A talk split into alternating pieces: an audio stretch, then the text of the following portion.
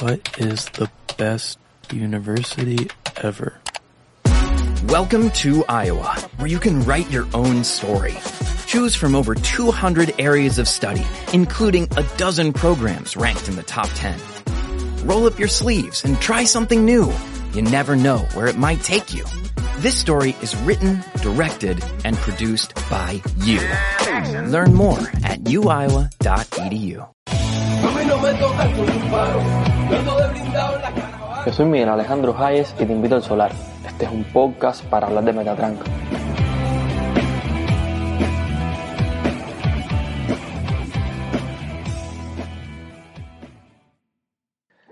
Buenas noches, bienvenidos al Solar, una vez más, un nuevo episodio, un episodio breve, supongo. Ah, antes de empezar, ¿verdad? Yo quería, como siempre, ahora la nueva moda es tener YouTube y esas cosas, yo quería recordar, eh, bueno, si estás escuchando este episodio, que también este espacio tiene un pequeño, un pequeño canal muy pequeño en YouTube donde subimos los audiogramas, algún otro video que hacemos.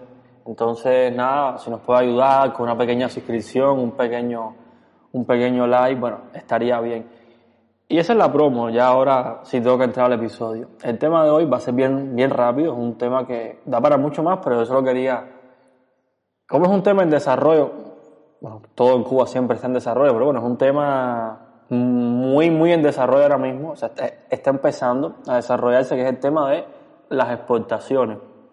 Yo quería hablar de las exportaciones hoy porque recientemente en el noticiero se habló, bueno, fue noticia, en el noticiero de por la noche y bueno, en, en, otros medios también, o sea, en prensa plana, digital, ha sido noticia que un cuentapropista de alguna provincia, que no puedo recordar bien, quizás Santi Espíritu, había realizado una, una exportación, hacen unos, productos que son una especie de Ay, mi madre, el nombre, madera plástica. Yo lo llamo madera plástica. Los que saben tienen un nombre técnico. En fin, es un producto que él hace que en Cuba se utiliza, ha tenido colaboración con determinadas empresas estatales, sobre todo empresas militares asociadas al sector del turismo. Y bueno, por suerte para él, para él, para su bolsillo, para las tiendas en MLC del barrio, pudo exportar a través de una empresa estatal a, a República Dominicana. Lo de menos en ese caso Incluso me imagino que, que habrá otros, que otros que, que, no sean noticias, otros de antes. La cuestión de que un cuentapropista pueda exportar, yo creo que nos pone, o sea, el pobre hombre, ¿no? Bien por él, eh, estamos agradecidos, él está también agradecido. Pone sobre la mesa otras variables que son las que me interesan aquí. Y al menos la primera es qué papel puede jugar las exportaciones o cómo se pueden insertar realmente, es decir, qué espacio hay real de inserción del sector privado en exportaciones. O sea, el sector privado cubano puede insertarse en dinámicas de, de, exportación y cuán beneficioso puede ser esto para la economía doméstica, para los cubanos, para, sobre todo para el ciudadano a pie, la persona, para nosotros, qué beneficio puede tener, tener eso, cómo puede traducirse, como siempre, en la mesa de la mayoría de las personas.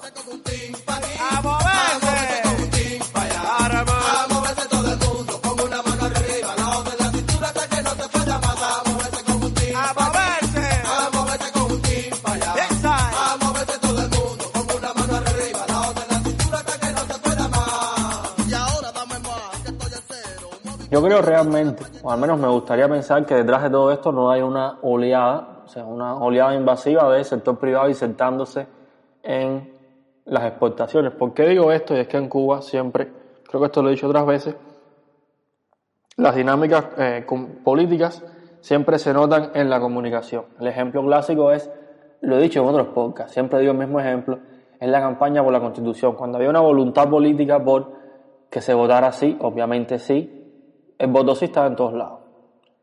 Ahora no, no hay, o sea, no es perceptible una campaña de comunicación nacional en pro de empujar las inversiones, algo así como exportar es exportar como país o si exportamos pensamos como país o la exportación somos más unidos, somos continuidad. En fin, no se me ocurre, estoy poco creativo. Pero no hay una campaña nacional ahora mismo. Entonces eso hace evidente, al menos evidente, de que no hay una voluntad política orientada 100% hacia la exportación. Es decir, en la exportación llevada a cabo por el sector privado no está la esperanza ahora mismo de los que dirigen el país. Eso es algo obvio. Pero además de eso está eh, la, la, campaña pequeña o sea, de, de, flexibilización, donde ha estado, por ejemplo, en la televisión nacional algo de menor escala, en la blogosfera, eh, abro, comillas, independiente oficial. Es decir, ¿dónde está? En los, en los aparatos ideológicos del Estado, tradicionales, en sus medios de comunicación, en sus vías de construir ideologías y mentalidades. No hay ninguna evidencia de que existe un esfuerzo para fomentar este espacio, para estimularlo, como pudo haber ocurrido, por ejemplo, en el 2011 con la apertura al sector privado, que toda, aquella fiebre de, de, sacar licencias, toda aquella fiebre del, del cuentapropismo. Es decir, solamente por eso podemos advertir que no, no va a haber, al menos desde la voluntad política, no se evidencia una, una, un espacio, o sea, la, la idea de una ola expansiva de exportaciones del sector privado. Eso me da a mí por pensar que simplemente es un, un pequeño espacio, una pequeña brecha que se va a abrir para determinados cuentapropistas, determinados privados. En fin, a grandes rasgos que no es el carnaval de la exportación ahora, no parece que va a ser el carnaval, al menos desde el comportamiento mediático de la voluntad política. Puede ser que esté completamente equivocado, pero esto es lo que indica, esto es lo que hace, lo que, lo que evidencia los síntomas de normalmente cómo se comporta, la historia siempre es importante a la hora de pensar la política. Lo otro es, bueno, lo de siempre, cómo está, cómo funcionan los mecanismos institucionales. Estas exportaciones no son que yo tengo mi fábrica de lo que sea y voy directamente a contactar, a contactar con no sé quién en no sé qué país de Centroamérica y voy a venderle lo que sea que yo hago. Todo esto se hace a través de empresas, monopolios exportadores estatales. Recordemos que son empresas, monopolios exportadores que no te gestionan la producción, simplemente hacen de iba a decir el, autorizador, el que da la autorización legal para ejercer, incluso el que te va a operar la mercancía, lo que sea que vayas a exportar. Alguien que se va a dar un dinero, una comisión, por, por darte el permiso, básicamente, por darte una, un espacio legal para hacer la exportación. Hasta ahora, viendo el comportamiento de cómo ha sido con, con el sector privado, digamos que no hemos visto, por ejemplo, una flexibilización cultural hacia el sector privado. Recordemos que el sector privado sigue siendo el enemigo, el enemigo del dueño del perro y el enemigo del perro. ¿A qué me refiero con esto? Todavía se permite, se fomenta, se difunde en los medios nacionales un discurso y sobre todo por debajo del tapete un discurso de apatía con el sector privado. Recordemos que viene Biden, o sea, la, el rescate, hasta ahora se espera el rescate de la estrategia de, Obama, que es un acercamiento al sector privado cubano. Es decir, es un contexto aún más fuerte para que se, se refuerce la, la mentalidad hostil hacia el sector privado. Es decir, es otra variable que está jugando en contra de que esto sea una gran apertura. Es por un lado, en este momentico que estamos, tenemos por un lado la mentalidad de siempre, eh, iba a decir sectaria, la mentalidad de rechazo, de considerar como un mal necesario el sector privado y por el otro lado el contexto específico de la presencia, de la entrada en escena de Biden que pone todos los pelos de punta, todos los nervios, todos los, pone el peligro en, en, los ojos hacia el sector privado. Por eso no creo que, que vaya de pronto a existir una gran flexibilización y además los sujetos implicados. Estamos hablando del mismo gobierno, los mismos funcionarios, los mismos ministros, es decir, las mismas personas que antes tenían una postura hostil y que posiblemente la sigan teniendo, que eran los que defendían y los que decidían que no, ahora de pronto esas personas de la nada no van a cambiar porque sí, y sobre todo en este contexto de amenaza que puede ser la entrada en escena de Biden. O sea, los mismos funcionarios en un contexto de más peligro, su reacción natural y normal no debe ser justamente fomentar lo que ellos consideran el peligro, podemos debatir si es un peligro o no realmente esta apertura. Y lo otro es una variable que no, yo no puedo documentarla así a priori, es decir, ahora no puedo documentarla desde el punto de vista estadístico ni científico, pero que se sustenta en todo lo que hemos vivido, eh, perdón, en todo lo que hemos dicho hasta ahora y en la experiencia de muchos cubanos que son emprendedores o que han intentado serlo. Y es todas las trabas que existen en la práctica. Estamos hablando de burocracia y eso, sí se puede documentar desde el punto de vista estadístico en Cuba y se puede demostrar el comportamiento de la burocracia. ¿Cómo? Bueno, todo lo que tarda un papeleo para abrir un negocio es un buen síntoma de cuán burocrático es un espacio eh, determinado a la hora de hacer economía. Con toda la burocracia que hay en Cuba a la hora de permitir y tramitar cualquier negocio, o sea, de darle entrada legal a un negocio, ahí hay otra evidencia de que eso se va, se va a ser lento, no va a ser abierto. no va a ser para todo el mundo. Y todo el que ha participado sabe que detrás de todo eso, en última instancia, siempre se esconden mecanismos oscuros y mecanismos de poder. En la práctica se sabe que la aprobación de un negocio puede pasar tranquilamente por la decisión de un funcionario que decide no y aparece cualquier justificación debajo de la manga, que puede ser que si el tamaño de la losa del piso no le gusta, si es un arrendador, o cosas mucho, mucho más complejas y mucho más elaboradas, pero que en esencia son siempre justificaciones. Una muestra de eso es que en Cuba las cooperativas no agropecuarias en su boom tenían que aprobarlas el Consejo de Estado en un plazo entre 12 y 36 meses, siempre con gente que se quedaba fuera de los 36 meses y se la aprobaba después. Esa mentalidad y esa estructura en la cual una cooperativa no agropecuaria que es una prima hermana de la pyme, casi, necesitaba una aprobación de la máxima dirección del país, básicamente, de, de, de, la, de, lo superior que existe en este país dentro de las instituciones del Estado. Esa misma gente no puede de pronto decir, uy, me voy a abrir, pueden hacer todo lo que quieran. Es, desde el punto de vista humano, desde el punto de vista causal, estructural, es, es casi imposible. Bueno, no voy a decir que imposible, pero bueno, puede, puede ocurrir de todo aquí.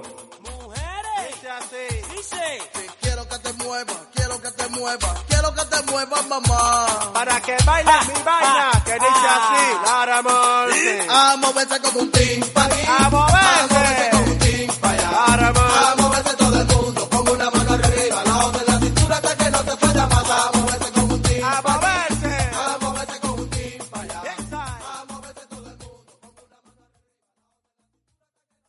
En pocas palabras, bueno, nada, que si uno es esto, esto, esto no es invento, esto no es esotérico, es una realidad en Cuba. De hecho, es un síntoma de una sociedad burocrática, o sea, un empoderamiento tras el buró. Se me acaba de ocurrir la definición esa, pero bueno. Y es la arbitrariedad. Una sociedad burocrática está siempre vulnerable a espacios de arbitrariedad. Y es el sector privado nuevo que va a aparecer. O sea, personas que van a operar con dólares, con MLC. O sea, el oro cubano es la MLC ahora mismo. No hay nada más preciado en Cuba que tener MLC.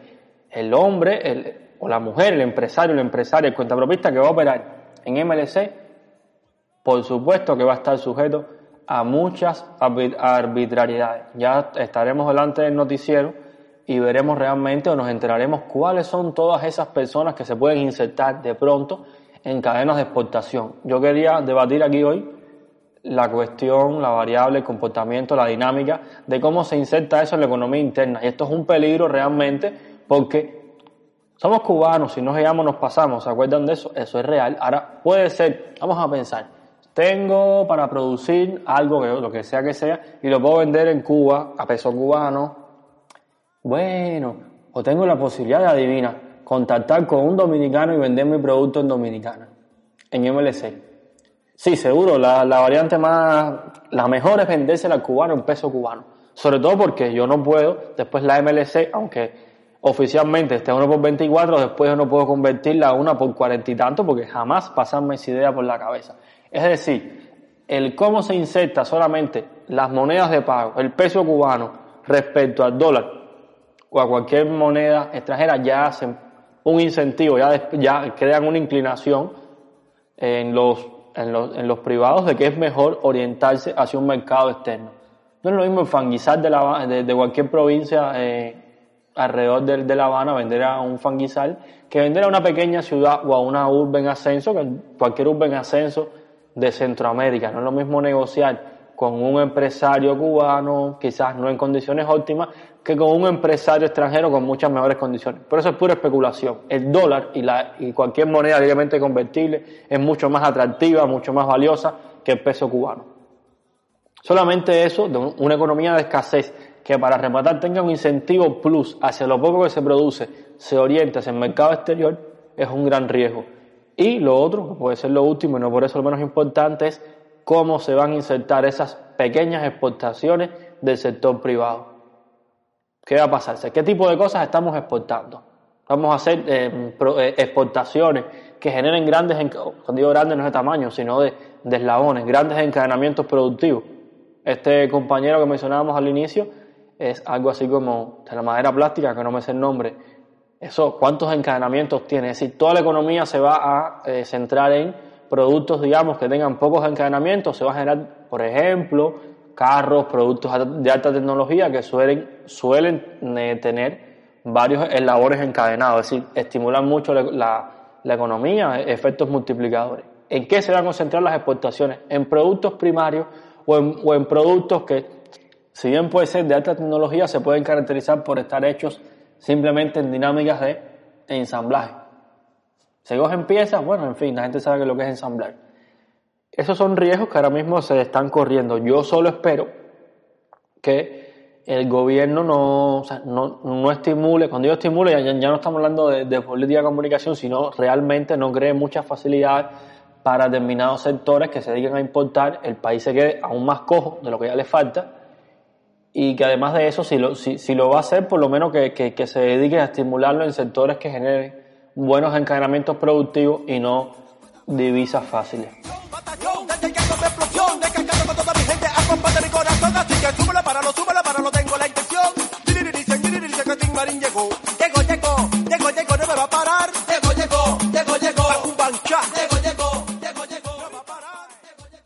Y yo creo que esto es todo por hoy. Este podcast no, no va para más, la verdad. El tema de la exportación sí es mucho más complejo, mucho más serio. Pero solamente estaba tomando como excusa este, este hecho para poner no conclusiones, sino algunas variables, algunas problemáticas que, se, que pueden estar girando alrededor de las exportaciones en Cuba. Insisto, es, una, es un espacio que está como que está emergiendo, sería muy especulativo, sería muy apresurado dar conclusiones aunque insisto, uno siempre puede mirar el comportamiento histórico de determinadas variables que casualmente se mantienen ahí, no, ha cambiado mucho, son las mismas variables, la misma estructura, los mismos sujetos, y lo que, lo que está cambiando más o menos es la crisis. Incluso el shock externo ahora es peor, es la, la presencia de Biden, de Biden, que va a apuntar, supongo, suponemos, esperamos, hacia el sector privado. Y nada, con esto cerramos este pequeño episodio, una especie de, de maratón que estamos intentando hacer de lograr episodios de, de, corta duración para poder hacer más, para que la gente los escuche, no se aburra. Y como ya hice la eh, publicidad del canal de YouTube, nada, solo me queda despedirme. Un fuerte abrazo, nos vemos pronto.